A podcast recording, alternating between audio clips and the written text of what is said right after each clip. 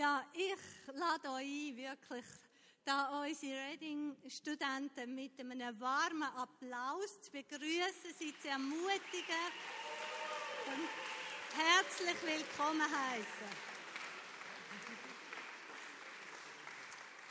Danke vielmals. Sie sind alles. Ähm, Moment. Äh, für den Podcast haben wir eigentlich Ah, gesagt, wir sprechen genau. Hochdeutsch.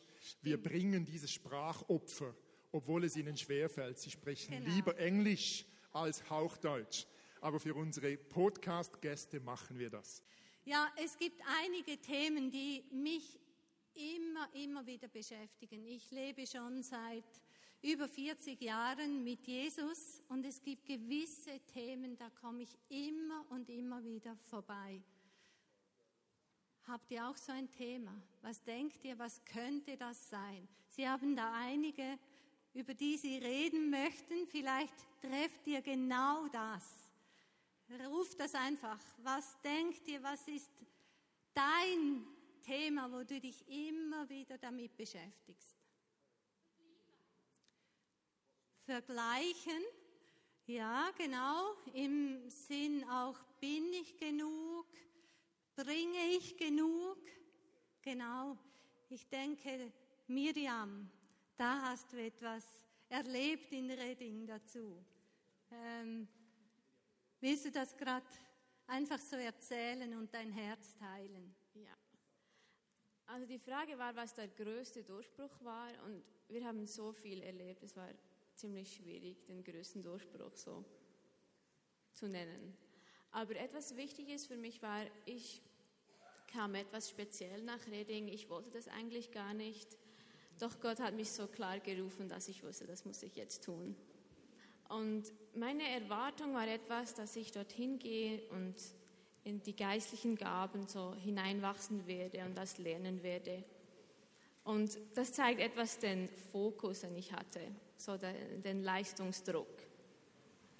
Und ähm, Also, hab, Entschuldigung, Ja. du wolltest die geistlichen Gaben kennenlernen. So, das war dein Fokus. ich dachte mir, dass es Gottes Fokus ist, warum ich nach Reding gehen soll. ja. ja. Und ähm, ich habe hab dann gemerkt, dass ich die ganze Sache falsch anschaue. Ich dachte, ich gehe dorthin und damit wir in den Gaben ähm, leben können, die Gott uns gegeben hat, müssen wir ihn besser kennenlernen. Aber Gottes Fokus ist umgekehrt. Und so kam ich dorthin und ich war wieder mit Gottes Liebe konfrontiert. Und er hat mich an den Ort der Liebe geführt und mir gezeigt, dass Warum er uns geschaffen hat, ist die Liebe. Er hat uns aus Liebe geschaffen und damit, damit wir in diese Beziehung mit ihm kommen. Und aus dieser Liebe heraus kommen dann die Gaben dazu und das ist wie ein Nebeneffekt. Genau, und da braucht es kein Vergleichen, Genau, keine Leistung zu erbringen. genau. Und wenn wir in dieser Liebe leben und Gott lieben, uns selbst lieben und die Menschen lieben, haben wir auch den richtigen Fokus, die Gaben zu gebrauchen. Und dann, wenn wir über jemanden prophezeien oder jemanden heilen, kommt das aus Liebe und die Gott, Liebe Gottes wird ähm, freigesetzt und nicht irgendein Leistungsdruck. Ja, danke vielmals, Miriam. Ich kann vielleicht noch ein kurzes Erlebnis erzählen. Wir gingen auf einen Mission Trip, also einen Missionseinsatz. Und dann haben sie uns gesagt, dass wir alle kurz etwas sagen sollen, was uns auf dem Herzen liegt. Und ich habe mir da etwas überlegt, etwas vorbereitet. Und dann ähm, saß ich in der Anbetung und Gott hat so zu mir gesagt, Miriam, du musst das nicht tun, damit ich dich liebe. Und ich glaubte so, ein guter Christ kann das und macht das. Und ich saß da und Gott sagte mir, es spielt keine Rolle, ob du dort hochgehst oder nicht, ich liebe dich. Und ich habe dann das Ganze über den Haufen geworfen und bin nur hochgegangen und hatte das Gefühl, ich soll ihnen einfach sagen, dass Gott sie liebt. Und das änderte nichts an der Liebe Gottes zu mir, ob ich da eine super Predigt brachte oder nicht. Ja, da, ich denke, du sagst, du teilst etwas ganz Wichtiges für uns. Und Wir werden nachher die Gelegenheit haben, dass jedes, jeder, jede, äh, die hier etwas erzählt, dann für euch beten wird. Und wenn ihr merkt, genau, äh, diese Person hat mir aus dem Herzen gesprochen, dann geht dann genau zu dieser Person und sagt, kannst du für mich beten? Also wir werden Reihen machen und, und sie werden euch einfach segnen mit dem, was sie bekommen haben, um euch das weiterzugeben. Gibt es noch ein anderes Thema, wo ihr denkt, da kommen wir immer und immer wieder vorbei? Mal schauen ob wir so an solchen Themen vorbeikommen. Wer hat noch Mut? Loslassen. Zum Beispiel Vorstellungen loslassen. Nicola, könnten wir da, oder? Ja? Etwas von dir hören? Ja, ich muss, ich muss mal vorne beginnen. Ähm, ich ging nach Redding ich wollte auch nicht wirklich gehen und da wollten alle nicht gehen, oder gibt's? Ja. ja. Aber ähm, das Ganze startete, äh, startete im Praise Camp, wo da war eine große Gruppe, auch Redding-Studenten, unter anderem Andy, die kamen und der Heilige Geist kam und die Leute, ähm, die Gegenwart kam und die Leute erfuhren die Gegenwart. Und das heißt, sie manifestierten, äh, ich meine damit, sie waren betrunken im Geist, sie lachten, sie zitterten, sie fielen um. Und für mich war das sehr komisch. Ist, ich konnte damit nicht umgehen und ich verurteilte eigentlich, was, was passierte. Ich richtete die Menschen. Und trotzdem entschied ich mich dann nach Redding zu gehen, weil ich sah darin eine Herausforderung. Ich sah, dass Gott etwas tat und ich sah diese Herausforderung, diese Spannung, die da war, dass ich irgendwie wusste, da ist etwas dahinter, aber gleichzeitig ist, ich war sehr kritisch und ich, weiß, ich wusste, es wird, wird mich verändern. Und so ging ich nach Redding und wie das halt so ist dort, die Leute, die ja, die manifestieren, die lachen, die lachen und die fallen um und die zittern, nicht alle, aber gerade, gerade im Studentenkreis ist das sehr ja, passiert das sehr oft. Und es war sehr schwierig für mich, gerade am Anfang. Und ich kam in diese, ich, ich war ein bisschen verbittert, weil ich selber, ich, ich spürte nichts. Leute um mich herum waren, sagten, oh, spürst du die Gegenwart? Oh, es ist so stark. Und dann bewegten sich wieder komisch und, und ich fühlte nichts. Ich, ich spürte die Gegenwart nicht. Und ja, ich, stellte mir Fragen wie, bin ich geliebt? Liebt mich, liebt mich Gott trotzdem? Bin ich ein schlechter Christ? Ist Sünde in meinem Leben? Ist etwas falsch mit mir, dass ich Gott nicht auf diese Art und Weise er, erfahre und nicht spüre? Und gleichzeitig verurteilte ich Leute. Ich, ich, war, ich sprach mit mehreren Leuten und, und erzählen denen, wie Dinge wie, das ist falsch, das ist alles fake, diese Person dort, das ist nicht wahr, das stimmt nicht mit ihrem Leben überein. Ich sehe, wie sie lebt und das ist nicht wahr, wenn sie da manifestiert, das kann nicht sein, ich bin ein guter Christ und ich erfahre das nicht. Und ich, ich, ich richtete Leute. Und Gott bewies Humor und er steckte den wo betrunkenste Mann von der ganzen Schule in meine Gruppe, in meine Kleingruppe. Das sind vier Personen, vier weitere. Und als ich ihn zum ersten Mal sah, war es für mich klar, ich werde diesem Mann nie begegnen, ich werde nicht mit ihm sprechen, denn das ist falsch, was er macht. Und genau dieser Mann war dann in meiner Gruppe.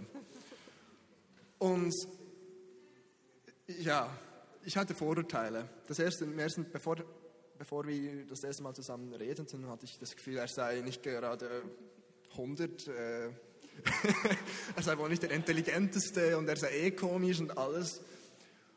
Und dann erzählt er seine Lebensgeschichte, wie er zum Uni, ähm, wie er fast Uniprofessor wurde. Er hat doktoriert, ein sehr intelligenter Mensch. Und Und wie, wie Gott, wie Gott sein, sein Leben berührte in einer in einer Kraft, er war nicht Christ und Gott kam in eine Kraft und er erlebte Gott in einer Manifestation seiner Gegenwart. Und als er das mir erzählte, der Heilige Geist überführte mich da. Und ich, von diesem Punkt an entschied ich mich nicht mehr zu urteilen und nicht mehr zu richten. Es steht mir nicht zu, zu sagen, was falsch ist und was, was den Menschen abgeht. Und seit dann können Menschen mich herum schütteln und, und lachen, was sie wollen. Und mich stört es nicht. Und ich will Gott danken für was er tut in diesen Menschen.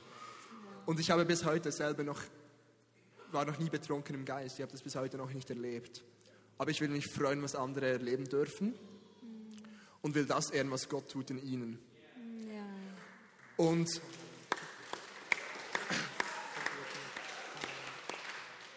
Und ich strecke mich aus nach, nach meiner Begegnung mit seiner Gegenwart. Und ich will Gott nicht in eine Box tun und sagen, Gott manifestiert sich nur in Betrunkenheit. Gott ist so viel größer. Und ich erlebte Gott in feiner Art und Weise in, in Ruhe und Frieden. Wenn ich, wenn ich da sitze, einfach dieser Frieden, der, der auf mir ist, in meiner stillen Zeit, wenn ich ganz allein bin, dass die Gegenwart kommt und ich einfach zu weinen beginne. Das, das erlebte ich. Und, oder, oder wie, wie ich Jesus sah, wie er mich umarmte und wie ich seine, seine Gegenwart sich so manifestierte. Und ich möchte euch alle ermutigen, euch auch zu strecken nach Gottes Gegenwart, einfach auf eure Art und Weise zu erleben. Jeder Einzelne persönlich, wie, wie Gott sich euch zeigen will. Und ich, ich liebe es, Gott hat uns fünf Sinne gegeben und ich liebe es einfach darüber nachzudenken, dass er sich über diese fünf Sinne manifestieren kann. Und mein lieber Vater, seit einigen Wochen riecht er Gott. Er riecht die Gegenwart des Heiligen Geistes. Es ist ein süßer Duft in der Luft. Nachdem er angebetet hat, das Haus verlässt und zurückkommt, dann riecht er diesen süßen Duft des Heiligen Geistes. Und ich strecke mich aus, nach Gott auf diese Art und Weise zu leben, etwas, diese eigene Begegnung zu haben mit seiner Gegenwart, ihn zu schmecken, ihn zu hören, ihn zu sehen oder zu fühlen. Denn er ist, er ist so gut und seine Gegenwart wollen wir erleben.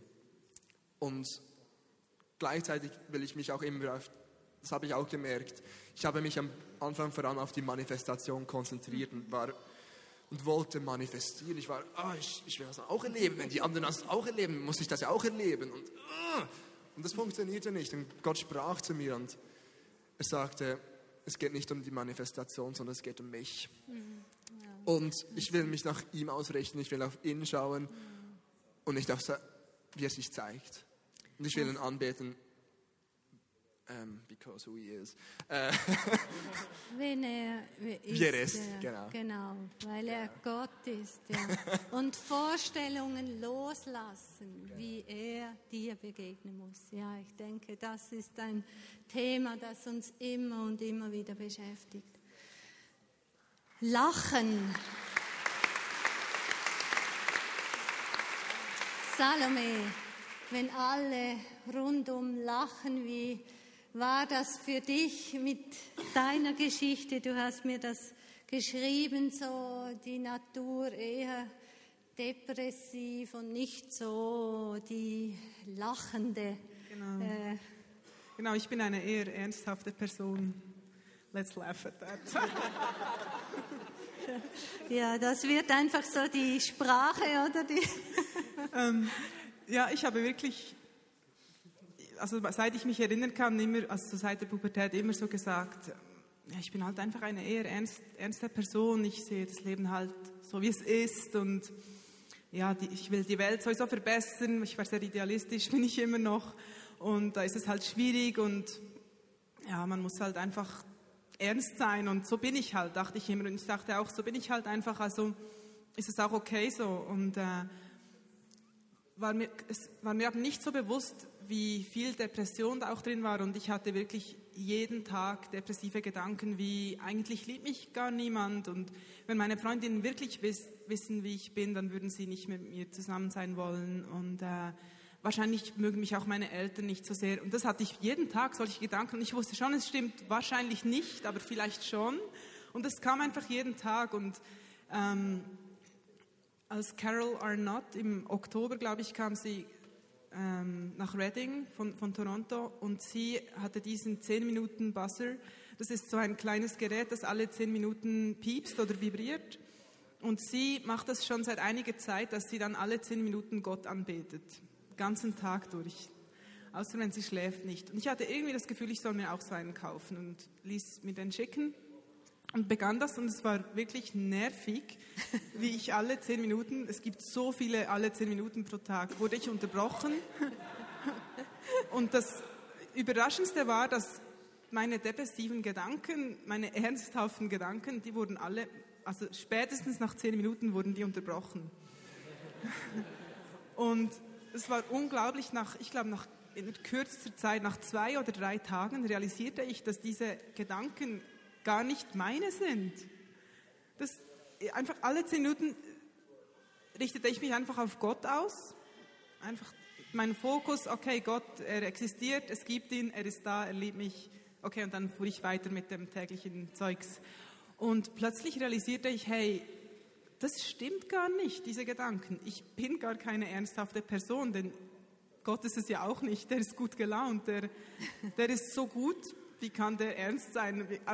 Wisst ihr, wie ich meine? Das, und außerdem realisierte ich auch, hey, ich stamme, ich bin gestorben und, und jetzt lebt Jesus in mir.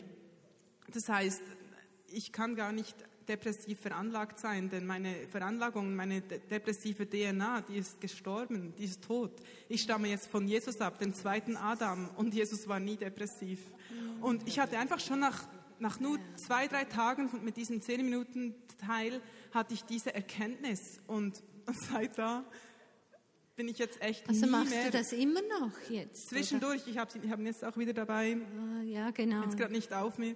Ähm, ich habe das von etwa von Oktober bis Weihnachten wirklich durchgezogen, jeden Tag und dann nicht mehr. Und jetzt in der Schweiz dachte ich, ja, ich, ich habe ihn einfach zwischendurch auf mir. Aber ich bin wirklich, ich kann sagen, ich bin keine ernsthafte Person mehr. es ist alles so viel lockerer und leichter und fröhlicher. Ich bin wirklich fröhlich jeden Tag. Und ja. es ist unglaublich, ein, ein, völlig neues Lebensgefühl. Ja, danke vielmals.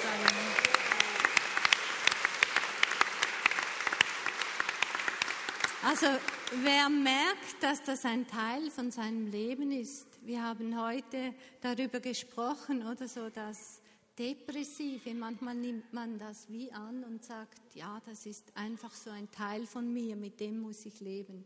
Das ist eine sehr ermutigende Geschichte auch. Salome, danke vielmals. Ähm, für mich gibt es noch ein anderes Thema, wo ich immer wieder dran vorbeikomme. Und das ist Gott die Ehre geben, ganz egal, wie ich mich fühle, wo ich dran bin, wie die Umstände sind. Einfach immer wieder, immer wieder diesen Entscheid zu treffen. Und da hast du eine Geschichte, Andi. Ja, und zwar, als ich im ersten Jahr war in Redding, habe ich eine, eine Kollegin, eine Freundin kennengelernt und sie war mir sehr nah auf einer freundschaftlichen Ebene. Und danach erkrankte ihr Vater stark an Krebs und wir hatten mehrmals für ihn gebetet, nicht persönlich, aber von einer Distanz, immer und immer wieder. Und dieser Krebs wurde nicht besser, bis er am einen Dienstagabend ähm, starb er, starb, ist er gestorben an dieser Krankheit. Und dies war persönlich für mich sehr, sehr hart, weil ich sie sehr gut kannte und ich weiß, wie sehr wir gekämpft haben, ge gebetet haben gegen diese Krankheit und ich persönlich hasse diesen Krebs einfach. Und ich ging nach Hause total enttäuscht, habe einige Stunden für sie noch gebetet und für ihre ganze Familie, damit Gott einfach seine Hand auf diese legen wird, um sie schnell zu heilen von dieser Enttäuschung. Und bevor ich ins Bett ging, habe ich noch mein E-Mail gecheckt und tatsächlich habe ich eine E-Mail bekommen von jemandem, den ich nicht persönlich kannte, aber Gebet von mir empfing, da er Tumore hatte und der geheilt wurde. Das Ding war, er war nicht mutig genug, mir zu sagen, was er hatte. Er kam einfach zu mir und sagte, bete für mich und Gott hat ihn geheilt. Und auf der anderen Seite war dieser Vater von der sehr guten Freundin, der nicht geheilt wurde. So hatte ich wie zwei verschiedene Dinge. Gott hat etwas nicht getan, wo ich ihn so unbedingt sehen wollte, dass er dieses Wunder tut. Auf der anderen Seite konnte ich wie sagen, das kann mir, konnte mir nicht so wichtig sein wie das andere. Und so musste ich mein Herz wie umstellen und sagen, ich schaue nur auf das, auf, auf das was er getan hat. So ging ich zum, am nächsten Tag in die Schule und ich ging, ich ging an die Front, an die Bühne, um Gott anzubeten. Wir hatten Worship, eine Worship-Zeit zusammen und danach kam die andere Freundin zu mir und ich schaute sie einfach an und sie, sie weinte und sagte, weißt du, Gott ist gut. Er ist so gut, egal ob mein Vater gestorben ist oder nicht. Er ist gut. Und für die nächste Stunde habe ich ihr zugeschaut, wie sie Gott aus dieser Enttäuschung angebetet hatte. Und ich habe so viel gelernt. Sie hat ein Privileg, das sie im Himmel nicht haben kann. Mhm. Gott anzubeten in einer schlechten Situation werden wir im Himmel nicht tun, weil es uns dort nur, nur es wird uns nur gut gehen. Und ich habe wie zu Gott gesagt, ich, es ist einfach, dich anzubeten, dankbar zu sein, an dich glauben zu können, wenn alles um uns stimmt. Aber wie viel Glauben braucht es, wenn es nicht so läuft, wie wir wollen? Und ich will ihm gefallen und ohne Glauben können wir ihm nicht gefallen. Und so habe ich wie dieses Denken verändert in mir, dass es ein absolutes Privileg ist, Gott anzubeten, wenn es nicht so läuft, wie wir uns das vorstellen. Und es war so befreiend für mich. Ich habe wie ein Versprechen zu Gott gemacht, dass ich ihn einfach anbete, weil er Gott ist, weil er gut ist, nicht aufgrund von meinen Erfahrungen, sondern aufgrund, was er sagt, wer er ist in der Bibel. Und seit diesem Tag bin ich nie mehr in eine Worship-Zeit gegangen, um im Hintergedanken etwas von ihm empfangen zu müssen. Ich will nicht als ein Geldautomat sehen, wo wir Dinge hineinwerfen und ein Getränkautomat zum Beispiel und dann ein Getränk herauskommt. Es ist absolut okay, ihn, ihn nach Dingen zu fragen. Wir sollen nach den geistlichen Gaben sehen zum Beispiel. Aber seit diesem Tag habe ich ihm gesagt, ich will dich nicht mehr anbeten, um etwas Bestimmtes von dir empfangen zu wollen, sondern einfach, weil du Gott bist und gut bist. Absolut ein guter Vater. Das ja, Amen. Das wollen wir unbedingt. Und wenn du herausgefordert bist, immer wieder in der Anbetungszeit, vielleicht in unserer gemeinsamen, aber vielleicht auch in deiner persönlichen und merkst, ich schaffe es nicht, dann lass dich segnen von Andi und lass dich hineinnehmen, lass diese Schatztruhe öffnen von Gott. Es gibt noch ein Thema. Wir hatten mal eine Konferenz zu diesem Thema. Gabriela, wer erinnert sich und denkt, ich weiß, welches Thema noch so wichtig ist in unserer Beziehung zu Gott? Das auf jeden Fall, genau. Aber die Konferenz liegt schon etwas länger zurück. Feuer und Blut, ja, genau. Aber ich habe mich im letzten Jahr sehr damit beschäftigt, weil mein Vater gestorben ist. Die Vaterliebe Gottes. Was heißt das? Was heißt das für uns ganz persönlich? Und Gabriela, dir ist Gott als der gute Vater begegnet. Ich ging nach Reading, weil ich nach Reading wollte. Unbedingt. Einfach das, das ist doch gut ist. zu hören, dass es auch solche gibt. Ich hatte am, ganz besonders am Anfang auch sehr Mühe mit dem Vergleichen. Ich bin mit vier Schwestern aufgewachsen und da war es irgendwie natürlich, dass man verglichen wird. Und wir waren tausend Studenten da am Anfang und manchmal hatte ich enorm Mühe zu wissen, ich bin einfach eine von tausend Menschen, die brennen. Und da gibt es Menschen, die lieben Jesus viel mehr als ich, die lieben Gott viel mehr als ich, die haben viel tiefere Begegnungen mit ihm. Und ich war so auf einer Reise, immer wieder kam dieses Thema vom Adoptiertsein, der Geist des Adoptierens, sagen sie auf Englisch, um, ähm, the Spirit of Adoption. Und ich hatte ein bisschen Mühe zu verstehen, was das genau heißt und wie sich das anfühlt und was das, was das wirklich ist. Ich meine, ich habe auch die Geschichten gehört in der Sonntagsschule, ich habe auch Bücher gelesen. Und dann, ich weiß nicht, es gibt so einen Film, der hat mir immer sehr gefallen. Er heißt Annie und es ist ein Kindermusical. Und es geht um ein weißen Mädchen, das von einem Millionär adoptiert wird. Und ich hatte immer das Gefühl, wow, stell dir mal vor, die kriegt einfach so von heute auf morgen seinen Lebensstandard. Die kriegt neue Kleider, ein, ein neues Zimmer, ein neues Zuhause, einen neuen Namen. Die ist jetzt einfach da zu Hause. Sie hat einen Chauffeur und es ist einfach ein neues Leben. Und ich begann, eines Abends saß ich zu Hause. Ich, konnte, ich wusste, ich konnte am nächsten Tag einkaufen gehen. Gott hat mir Geld gegeben und sagte so, wirf deine Fetzen weg. Und ich war ein bisschen empört, weil ich fand, ich habe keine Fetzen, das sind meine Kleider und ging so meine Kleider durch den Gedanken und mir wurde bewusst, meine Hosen hatten alle Löcher, meine T-Shirts auch, die Säume waren aufgerissen oder sie waren verschmutzt mit Flecken, die ich nicht auswaschen konnte. Und Gott sagte so, was denken die eigentlich, wer dein Vater ist, wenn du so herumläufst? und ich weiß, dass wir als Christen uns gewohnt sind, bescheiden zu sein. Und ich hatte, ich ging nach Reading mit dem Gedanken, wir sollten alle Heidi Bakers sein oder Mutter Teresas. Wir sollten alle unsere Leben verschenken, bescheiden sein und das Maximum rausholen. Und auf einmal zu verstehen, ich bin eine Tochter. Ich kriege einen Hausschlüssel zum Haus, das so viel besser ist als das eines Millionärs. Ich darf da ein- und ausgehen. Das ist mein Zuhause. Das ist mein Vater. Er sagt Ja zu mir und er legt mir seinen Stempel auf. Und das ist wie, von da an war Vergleichen kein Problem mehr, weil ich weiß, er sagt Ja zu mir und er will mich genau so, wie ich bin.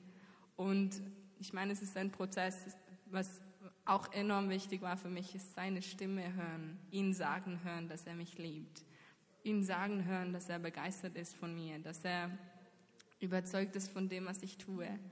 Und so bin ich immer noch auf dem Weg, aber ich habe da einen, großen Durchbruch erlebt. Einfach zu merken, wie ich bin zu Hause angekommen. Ich weiß, wo ich hingehöre. Ja. ja, du hast einen Vater, der dich liebt. Ja. Ich denke, ihr seid alle heiß, gesegnet zu werden. Nicht nur heiß oder so von der Hitze, sondern heißt einfach gesegnet zu werden. Und ich denke, das ist ja etwas, was wir von Reading äh, gelernt haben, einfach das schnell weiterzugeben und sagen, nimm es, nimm es, was ich bekommen habe, das gebe ich dir weiter. Also stellt euch auf und ihr alle, die einfach merken, da habe ich etwas, da möchte ich gesegnet sein, kommt und lasst euch von dieser Person segnen.